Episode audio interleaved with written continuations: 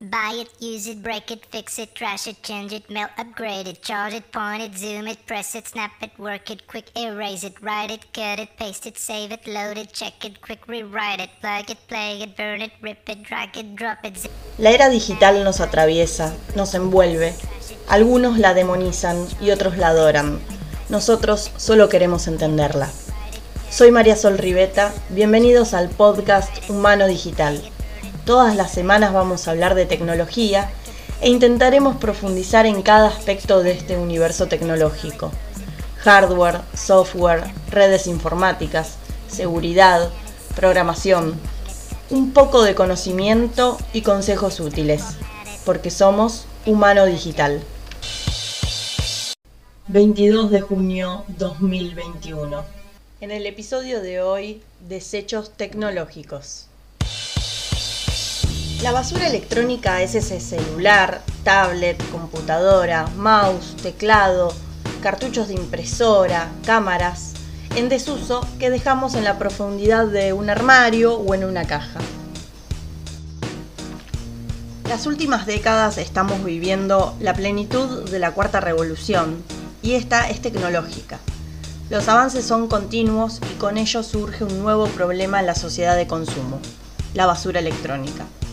Un informe reciente de las Naciones Unidas señaló que los residuos electrónicos y eléctricos están en constante aumento por su obsolencia, por la necesidad de cambiar nuestros equipos electrónicos e informáticos. Y actualmente esto genera cerca de 50 millones de toneladas de residuos por año. América Latina genera el 9% de la chatarra tecnológica a nivel global y Argentina está tercera en la lista después de Brasil y México. ¿Quién no tiene un celular, tablet, computadora, impresora que no utiliza, que no sabe si tirarla a la basura o simplemente la guarda en algún armario? También quizás un teclado, un mouse, cámaras, toners. Parece poca cantidad en nuestra casa, pero multiplicado por la cantidad de población de tu ciudad, de tu país, la población mundial, puede ser un grave problema. Los metales y demás elementos que poseen estos residuos de aparatos eléctricos y electrónicos, conocidos con la sigla RAEE, son tóxicos y contaminan el medio ambiente, perjudicando el aire que respiramos, la tierra, el agua que bebemos, y la contaminación ambiental que produce afecta a la vida de todos los seres humanos. En los residuos electrónicos encontramos materiales peligrosos como metales pesados, como el mercurio, plomo, cadmio, cromo, arsénico y antimonio, los cuales son susceptibles de causar diversos daños para la salud y el medio ambiente. En especial, el mercurio produce daños en el cerebro y en el sistema nervioso. El plomo potencia el deterioro intelectual ya que tiene efectos perjudiciales en el cerebro y en todo el sistema circulatorio. Por su parte, el cadmio puede producir alteraciones en la reproducción e incluso llegar a provocar infertilidad. Y el cromo está altamente relacionado con afecciones en los huesos y en los riñones.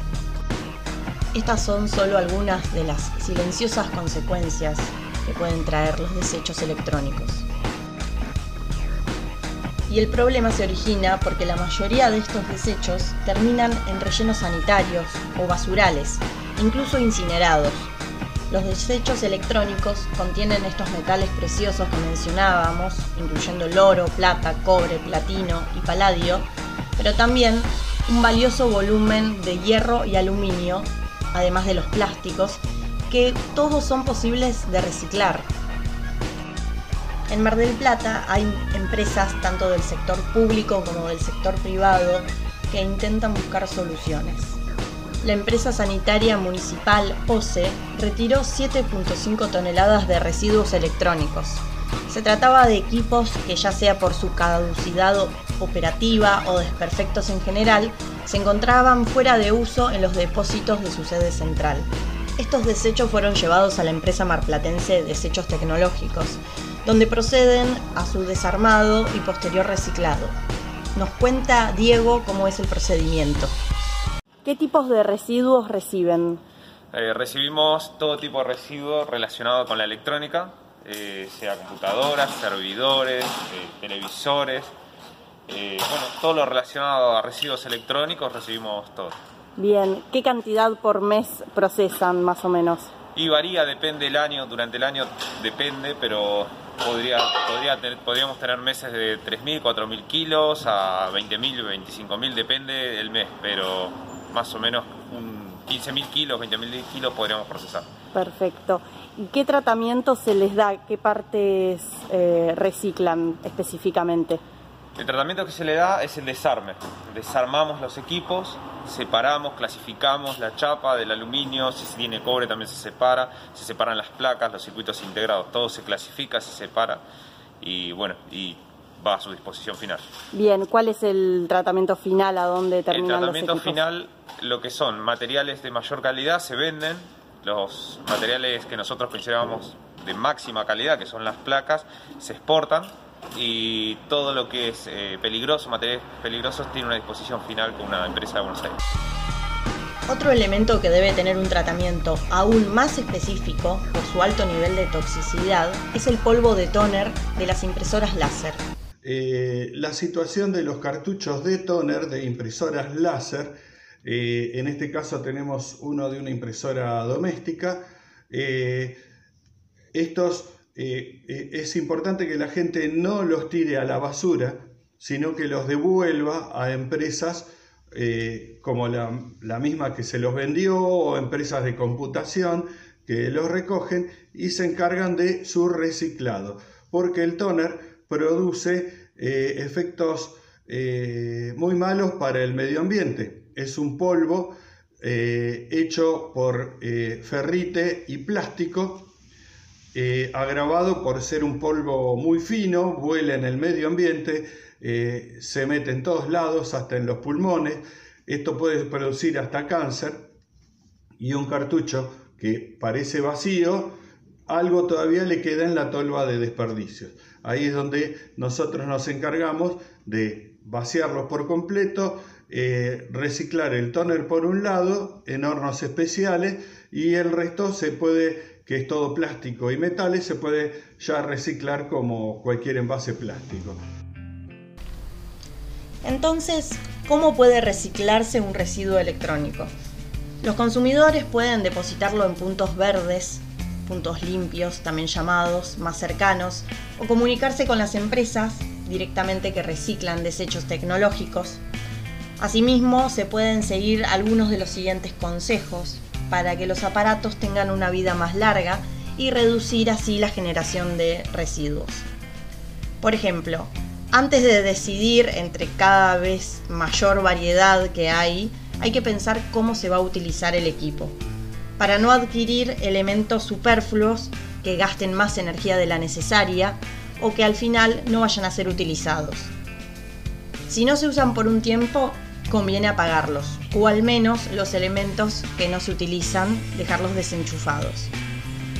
Otro ejemplo es evitar los de marcas desconocidas muy baratas, porque generalmente están hechos con materiales que duran poco por ser de menor calidad.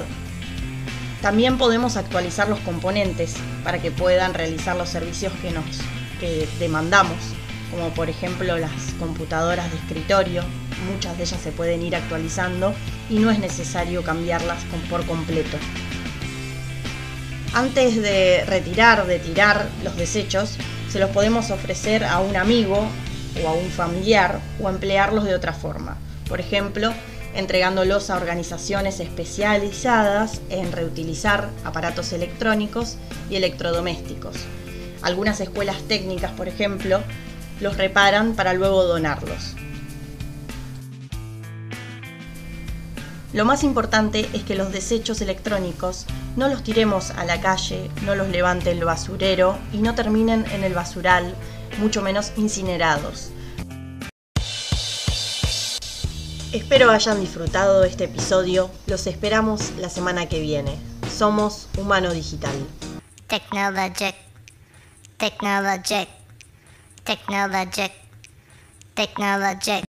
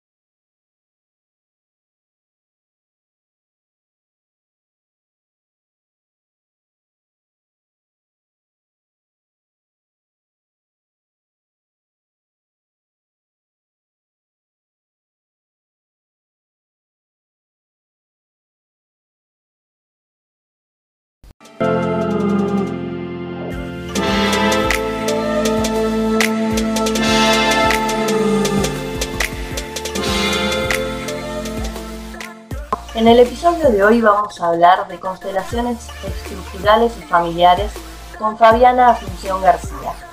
Estas dinámicas se están llevando a cabo en la cárcel de Batán, Mar del Plata, y se dan mediante la representación o simulación grupal de conflictos familiares con el objetivo de ampliar el autoconocimiento y el autoobservación de conductas delictivas repetitivas. Comenzamos conversando con Fabiana sobre la realidad social en la cárcel y cómo se trabajan estas dinámicas. ¿Y cómo fue esa primera vez que, que realizaste una constelación? De las primeras veces era como que tomábamos partes, no podíamos hacer una constelación como las convencionales, donde vos ponés a tu mamá, a tu papá, porque hay dos tipos de constelaciones, unas que son las familiares y otras que son estructurales, que esa es mi especialidad, las estructurales. Podíamos trabajar un elemento abstracto, una angustia de ellas, comenzamos trabajando cómo se sentían eh, adentro de, la celda, por ejemplo, las celdas tienen capacidad para cuatro y a veces ponen cinco, y todo un tema, hemos trabajado esa, esa parte, pero... Eh, vos ponías a tu mamá y decís, bueno, ¿cuál a mi mamá? ¿Mi mamá o mi mamá mi abuela? Porque a mí me crió mi abuela. O mi tía, porque mi mamá estuvo presa o porque mi mamá no está o porque mi mamá es adicta, está en un centro de rehabilitación o mi mamá se fue. Eso es la mayoría. Entonces empezás con muy poquito, con una reconexión con la madre, lo mismo con el padre. Tienen padre, padrastro uno, padrastro dos, todos tienen cuatro o cinco hermanos y muchos de distinto padre. Muy pocas tienen hermanos de la misma mamá y el mismo papá. Claro, son muchas figuras familiares. Entonces a mí sí me amplió eh, la, cabeza y la manera de trabajar y trabajaba en partecitas, una partecita y poco. ¿Por qué? Porque nosotros nos íbamos y ellas se quedaban sin contención, entonces teníamos que dejar como un buen cierre a cada movimiento muy buen cierre, con mucho diálogo después de la constelación y mucha contención. Claro, porque comúnmente después de una constelación, personas que están en libertad, están fuera del penal, hay un seguimiento, hay sí, uno puede, sí, yo particularmente pongo mi WhatsApp a disposición para que alguien me llame, me consulta, le quedó algo, le quedó una angustia o algo, puede volver a contactarse. Claro, la diferencia. No es, no es, no es habitual que pase, pero puede pasar. Y, ahí no hay la realidad y nosotros estábamos llevando un orden, y ordenar algo que nunca estuvo ordenado en generaciones, eh, un orden interno, ¿no? Es realmente movilizante. Lo que nos pasó es el cambio que sentimos con las chicas. Ya al mes las notábamos eh, con el rostro distinto, la cara distinta con ganas de venir, con ganas de más, pidiendo más. Empezaron pocas y se fueron sumando, ¿verdad? Empezaron pocas, hicimos un grupo que iba a ser originariamente, suponete, de 30, vinieron 15 y ya después 25 y después 30. Sirvió mucho la comunicación. Sí, de boca en boca ellas vieron los cambios, las mismas penitenciarias también. Y bueno, después de dos años está trabajando todo el penal actualmente yo me voy del grupo porque se traen más voluntarias y está todo más expandido y sale la propuesta de trabajar en el penal de hombres y ahí yo puedo retomar lo que tanto quería era conversar con, porque yo empecé en el penal de hombres, en la jardinería y este año estamos en el penal de varones y bueno, yo estoy muy contenta. ¿Qué eh, diferencias notaste entre las mujeres y eh, los el hombres? El interés de ellos fue inmediato, se dan cuenta que es algo que les sirve eh, les cuesta entender cómo, pero están muy presentes, muy atentos. Les llamó mucho la atención la parte de constelaciones y la parte de lógica. Nosotros hablamos de lógica global convergente, cómo funciona la psiquis, cómo funciona la mente, la mentalidad, y, temas bastante de física cuántica, vamos a decir, y también les interesó y ellos notaron los cambios. Eh, el primer día les ofrecimos a le ofrecimos quién quería trabajar y un muchacho se anima a trabajar. y eh, cuenta que no tiene diálogo con su ex mujer y él quiere que su hija de 12 sepa que él está detenido. Y la ex mujer no se lo quiere contar a la nena. Hicimos ese trabajo y, y al poco tiempo me mostró la foto donde la hija le pone papá, te quiero, estés donde estés, como que ella ya lo sabía. Claro. Y para él fue muy revelador. Trabajamos mucho con las parejas de ellos para que tengan diálogos, con los padres. eh,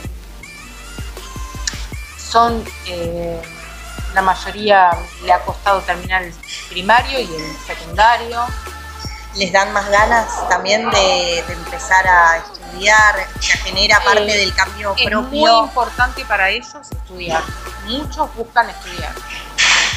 Eh, los que tienen para mucho tiempo. Eh, hay un grupo de más jóvenes, de los que entran por primera vez, están como más descreídos de todo. Comentan los chicos del sistema penitenciario que esos a veces les cuesta levantarse de la cama y tener toda una actitud. Están esperando que se les termine el tiempo ahí para salir. Claro, la actitud proactiva no la logran. Sí, y bueno, muchos con problemas de adicciones y que han llegado a la delincuencia por las adicciones. Eh, bueno, para mí es un- una gran eh, reflexión y siento que encima con todo lo que está pasando a nivel social en el país, siento que estoy siendo súper útil. Entonces vengo con el doble de fuerza. Todo el mundo dice, pero ¿cómo se comporta como mi mamá? ¿Se comporta como esto? Claro, ¿cómo es- se explica eso? ¿Cómo se explica? Pero se llama percepción representativa Bien, ¿en qué consiste? y es algo que le aparece al humano.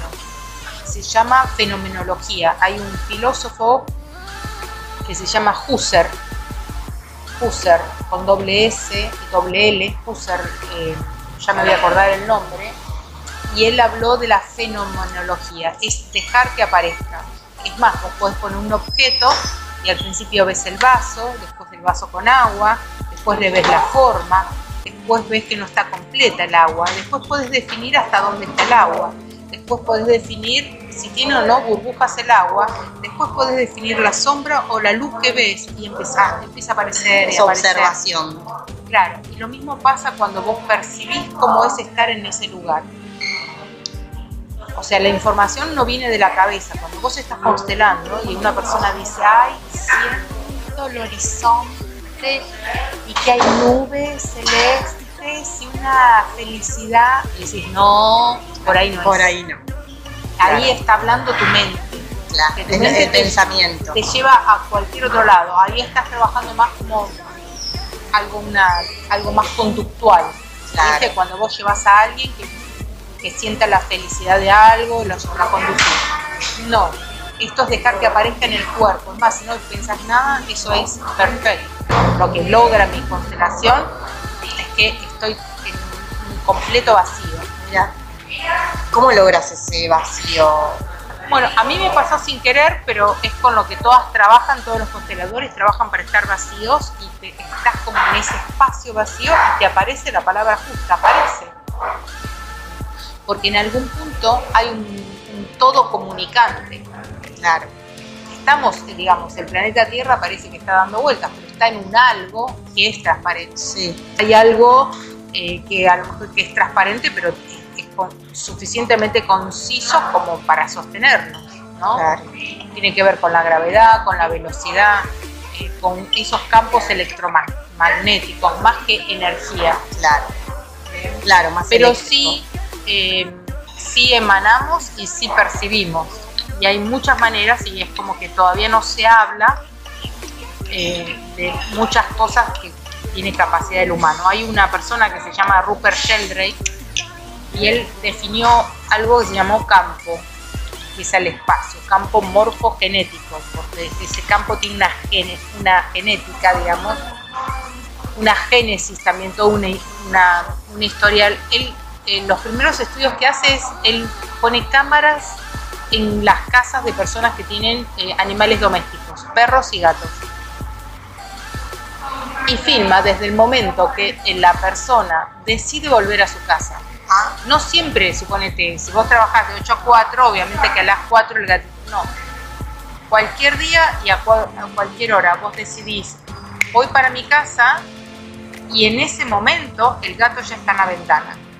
Mirá, Eso es lo que él filma, como la conexión que hay, digamos, de toda una, eh, toda una información que viaja sin que nos estemos dando cuenta. Él es un biólogo y se lo criticó mucho por hablar de estas cosas. Eh, yo creo que debe haber empezado en el año 90 a hablar de esto, es un hombre grande, ahora lo sigue el hijo.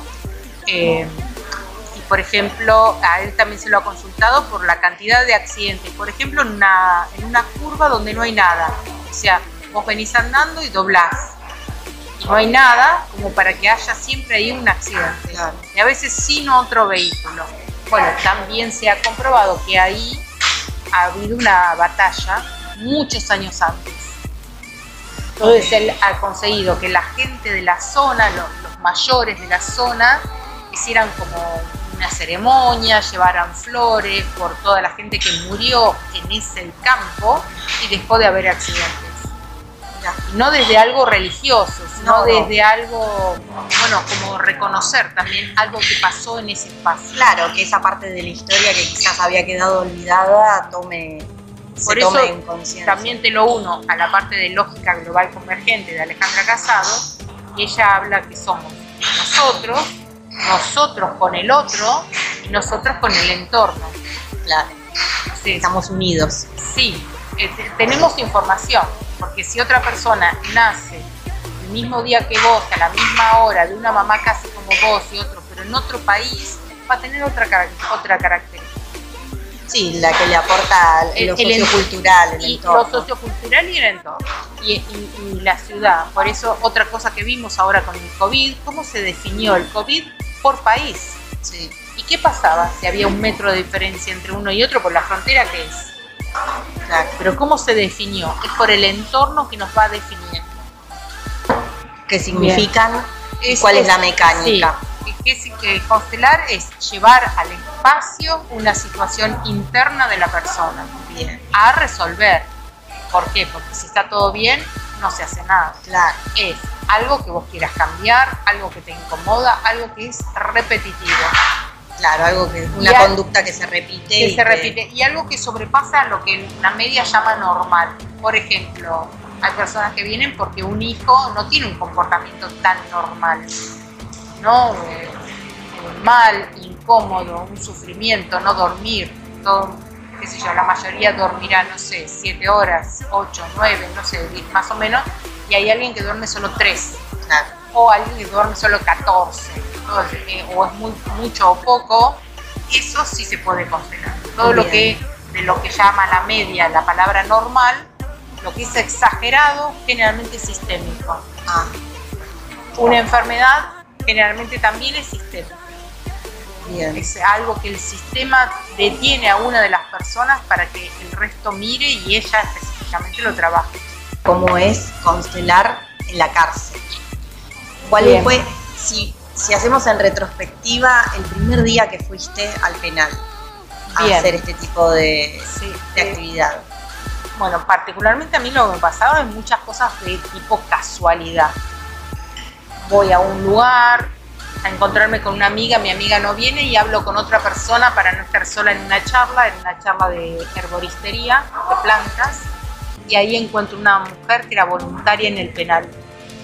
Y ella ya empieza a hablar conmigo y se me ocurre a mí, con lo tímida que soy, de darle mi teléfono. Y no solo eso, que me llama a los tres días. Así que así empieza a pasar. Yo estuve casi un año dando jardinería en el penal, como voluntaria.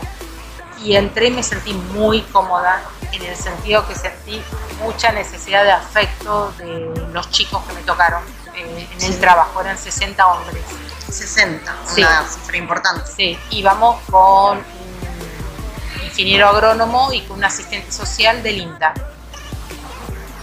No tenía mucho permiso para conversar porque era un ámbito que se daba jardinería y yo no podía estar haciendo temas sociales, que era lo que a mí me desbordaba eh, internamente. Claro, ya te daba la curiosidad de saber Sí. por qué, qué les pasaba a esas ¿Qué les pasaba y escucharlos?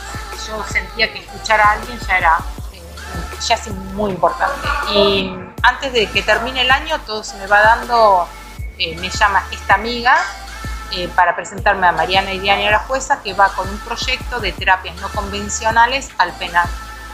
Así que fuimos y también ese día pasaron cosas como que había que pedir mucha cantidad de permisos y la persona que estaba ahí nos recibe las voy a ayudar y, y ya la otra semana yo ya estaba trabajando y eh, en el penal de mujeres eh, eh, vi eh, una realidad eh, social, digamos.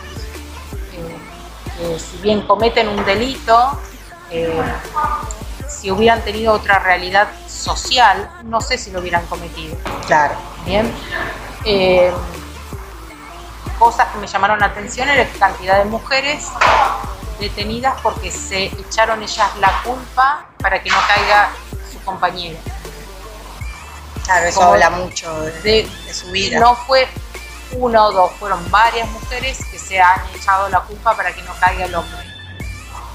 Eh, otra realidad que cuando ellas caen detenidas tienen muy pocas visitas, menos que en el penal de hombres. En el penal de hombres todos tienen muchas visitas, en el penal de mujeres mucho menos. Porque hay más Por- enojo por parte de las familias. Los hijos se los cuida la madre, la madre está, la madre es mayor, cuidando Claro. chicos, ya de encima ir a visitarla a la chica el domingo con todo lo que es, porque entrar a visitar a- en un penal tenés que pasar por requisa y un montón de cosas que es bastante estresante. Entonces a veces la madre y el padre no pueden y la pareja generalmente las deja al poco tiempo. Claro, una realidad. Sí, Crudísima. Si, si tienen años, sí. Cualquier persona puede hacer eh, la, la constelación, Eh, adulto, cualquier adulto. Sí, porque el niño todavía no tiene formada toda su personalidad y puede estar hablando cualquier cosa y vos estás haciendo una constelación y la- el chico ni sabe todavía qué quiere y a dónde va. Claro, ¿pueden repetirla la constelación los adultos? Las estructurales eh, generalmente sí decimos que, que si es otro tema pueden volver hasta pronto. Las constelaciones familiares hasta hace poco tiempo se sugerían no hacer más de una por año. Pero hoy son otros tiempos, hay mucha velocidad y sí, sí. yo pienso que hay un espacio donde uno primero encuentra el resultado. Lo que decimos siempre, no ni confíes ni en lo que pasó, empezá a buscar qué cosas cambian en tu entorno. Porque lo que cambia, no sé si puedo decir esta palabra, pero lo que cambia es el holograma de la persona. Claro. Lo que te define cuando yo estoy sentada al lado tuyo, vos estás cómoda o incómoda. Eso tiene que ver con el holograma que vos portás. Entonces lo que, lo que se empieza a ordenar es tu parte interna que se traduce en ese externo que es el holograma. Y pasan cosas como empiezan a pasar cosas más positivas. Entre dos puertas que vos vas a entrar, seguramente entras en la que el piso está más seco y no te patinás. Pero antes que estabas con los conflictos a flor de piel, seguramente se te ocurría en lugar de entrar por ahí, entrar por otra puerta donde había agua y te patinabas.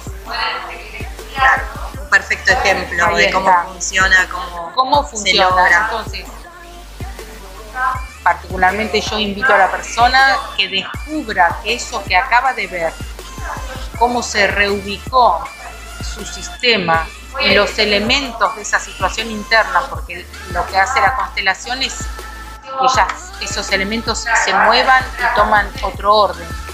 Lo primero que hace la persona es un dibujo con los elementos. ¿Cómo es un dibujo? Ponerlos en un espacio. Poner puntito, poner poroto, poner eh, saquitos de azúcar si estamos en un café y los ubicas. Y acá tengo la angustia, y acá estoy yo, y acá está mi jefe del trabajo, y acá está mi compañera que no me habla. Pones todos los elementos, ahí trabajamos, el constelador lo que hace es la capacidad de ver cómo vos los ubicaste y te ayuda a ver más allá de eso. Te da un nuevo lugar a vos, te da nuevas miradas y después vos volvés a esa oficina y ves qué cosas cambiaron. Cuando vos certificás decís, bueno, voy por más, o pulo más fino, o hilo más fino, te das cuenta cuántas otras cosas le podés dar un mejor lugar. Sí, qué importante, ¿no? Qué Tratar de, de Y, buscar estar y bien. uno de los grandes secretos que descubre Bergelinger es que hay cosas que pasan eh, generación por medio, que no solo lo que se ordena es parte de tu historia ni la de tus padres, sino que la raíz de ciertos temas tienen que ver con tus abuelos o más allá, o más para atrás. Y eh, lo que pasa en el sistema es como una actualización, como que si todo se actualizara. Para no repetir. Para no repetir, porque alguien se saltó un puntito de la trama o hizo una vueltita de más, por de más o por de menos. Hay excluidos o hubo gente excluida, incluida que no se la reconoce, alguien que ayudó y que no se lo reconoce. Sí, varias cosas así. Perfecto. Así que también es como transgeneracional. Eso también es importante. No se limita solo a este tiempo. Claro, sino a personas que no están. También que no están porque a veces la pregunta, ¿conociste a tus abuelos? ¿O cómo estás con tu mamá, con sus padres? No, mis abuelos no viven. Pero ¿cómo fue esa realidad? Claro, porque la realidad de cómo fue la relación entre mis, abuelos y mis abuelos y con mis padres después también influye en, la persona que, uno construye, ¿no? Sí, exactamente.